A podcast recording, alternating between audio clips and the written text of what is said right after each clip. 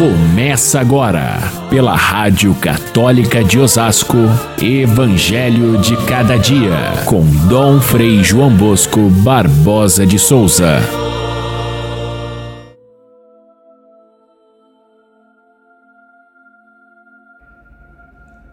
Trouxeram a Jesus um homem surdo e que falava com dificuldade, e pediram que Jesus lhe impusesse a mão. Jesus afastou-se com o homem para fora da multidão e em seguida colocou os dedos nos seus ouvidos, cuspiu e com a saliva tocou a língua dele. Olhando para o céu, suspirou e disse: Éfata, quer dizer, abre-te. E imediatamente os seus ouvidos se abriram, sua língua se soltou e ele começou a falar sem dificuldade. Caríssimos irmãos e irmãs, ouvintes do nosso Evangelho de cada dia, a passagem de hoje do Evangelho, a cura do surdo-mudo, tem um conteúdo catequético muito amplo. Vamos conversar um pouquinho sobre este sentido que está dentro desta lição de hoje, que está muito ligado ao batismo, de tal modo que até hoje no rito batismal se encontra esse essa mesma expressão de Jesus na sua língua original, efatá, que significa abre-te. No rito do batismo consta esse gesto, como de resto todos os gestos que Jesus faz ali na, na cura do, do surdo mudo são sinais sacramentais. Mas vamos contemplar cada um desses elementos simbólicos estão presentes nesse, nesse pequeno texto do Evangelho.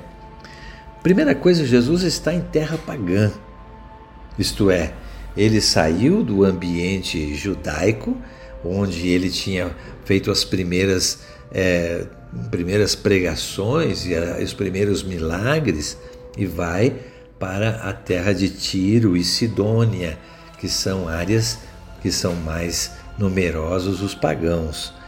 Ali ele começa a, a ensinar, e não é por acaso, porque a, a fé cristã começa no mundo judaico e ela vai aos poucos mostrando o seu sentido universal. Todos os povos são chamados à salvação e depois, bem depois, São Paulo vai escancarar essa via para todos os povos, para todas as comunidades, mostrando que a salvação não se prende a um determinado povo, como pensavam até então os judeus, mas ela se abre para toda a humanidade. E Jesus está ali a mostrar para aquelas pessoas que talvez nunca tivessem escutado a palavra de Deus. O surdo, mudo, representa aquele que não ouve a palavra e por isso não consegue proclamá-la. O surdo Portanto, é o símbolo daquele que não ouve a palavra de Deus, daquele que não é capaz de ouvir Deus. E se nós formos levar isso a sério no nosso mundo de hoje, quantos não são capazes de ouvir a voz de Deus que é tão significativa para aquele que crê? Quando falta fé, falta a, a, a capacidade de ouvir Deus. É o que acontece com esse homem simbolizado aí no, no surdo mudo. Jesus então mostra que ele é, em primeiro lugar, como surdo, ele é incapaz de relacionamento com as outras pessoas. A fala, a linguagem, ela distingue o ser humano dos demais seres criados, porque eles não conseguem falar, só o ser humano consegue. Só o ser humano consegue ouvir e distinguir sons e formar pensamentos. Portanto, se trata de uma desumanização total. O surdo representa aqui nesse, nessa passagem aquele que é totalmente desumanizado, incapaz de se relacionar com os outros como irmãos. Ele é, o surdo é levado até a presença de Jesus. Ele não vai por própria conta. Normalmente o surdo não percebe a sua própria deficiência, se acostuma com ela. E então os outros que o levam até, até Jesus sabem da situação pouco é, agradável que tem o surdo, porém ele próprio não, não, não mede isso porque está acostumado a viver sem a audição.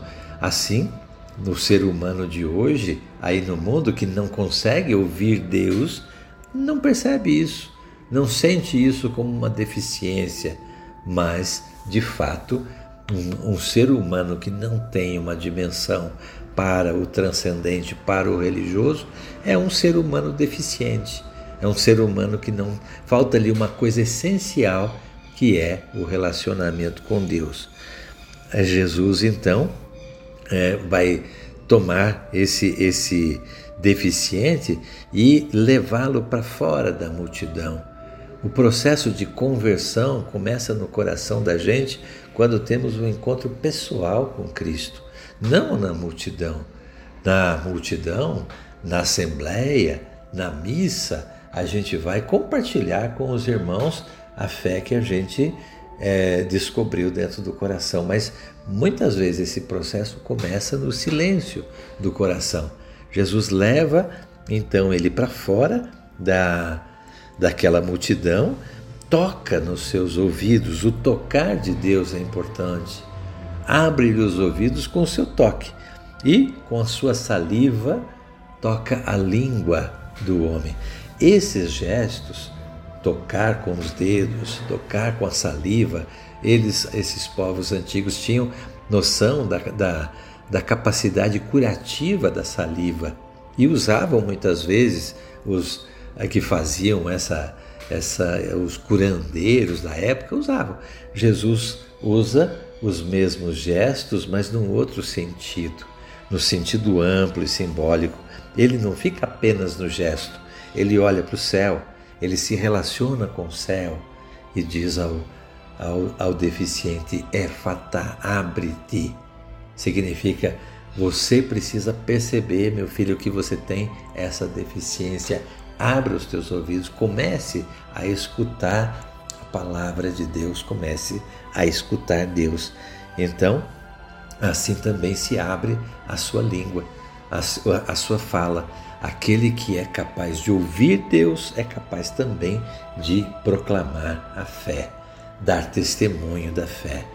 Todo o processo batismal, catequético, ele passa por esse processo para que aquele que se torna cristão, tocado pelo dedo de Deus, possa também proclamar a sua fé de maneira, é, de maneira clara no seu testemunho cristão.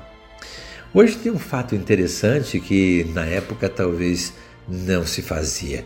Os surdos hoje têm uma linguagem toda própria, feita com sinais, e eles se comunicam normalmente através desses sinais a gente pode talvez usar esses símbolos, esse símbolo para entender como é preciso a gente ter criatividade para chegar até os surdos.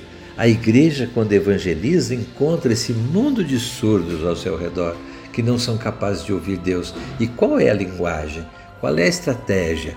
Qual é a cri criatividade que ela tem que usar para chegar, por exemplo, aos jovens, que muitas vezes são tão avessos à palavra de Deus, para chegar até as pessoas que vivem nessa cultura de consumo, de descarte, essa consuma, essa cultura do vazio. Como chegar até essas pessoas com uma linguagem que elas sejam capazes de entender? Essa esse, essa estratégia da linguagem dos sinais pode nos remeter à linguagem dos sacramentos. Os sacramentos são sinais, sinais que a igreja faz desde tantos séculos para é, mostrar de forma visível aquilo que não se vê, que é a ação de Deus. Assim, nós também podemos abrir o nosso coração, abrir os nossos ouvidos e abrir a nossa boca através dos sinais que a palavra de Deus contém, para que nós possamos ser também propagadores dessa mesma linguagem de Jesus Cristo, a cura que ele nos faz quando passamos a ouvir a palavra e a proclamar essa palavra com a nossa convicção da boca e do coração. Fiquem todos com Deus. Até amanhã, se Deus quiser.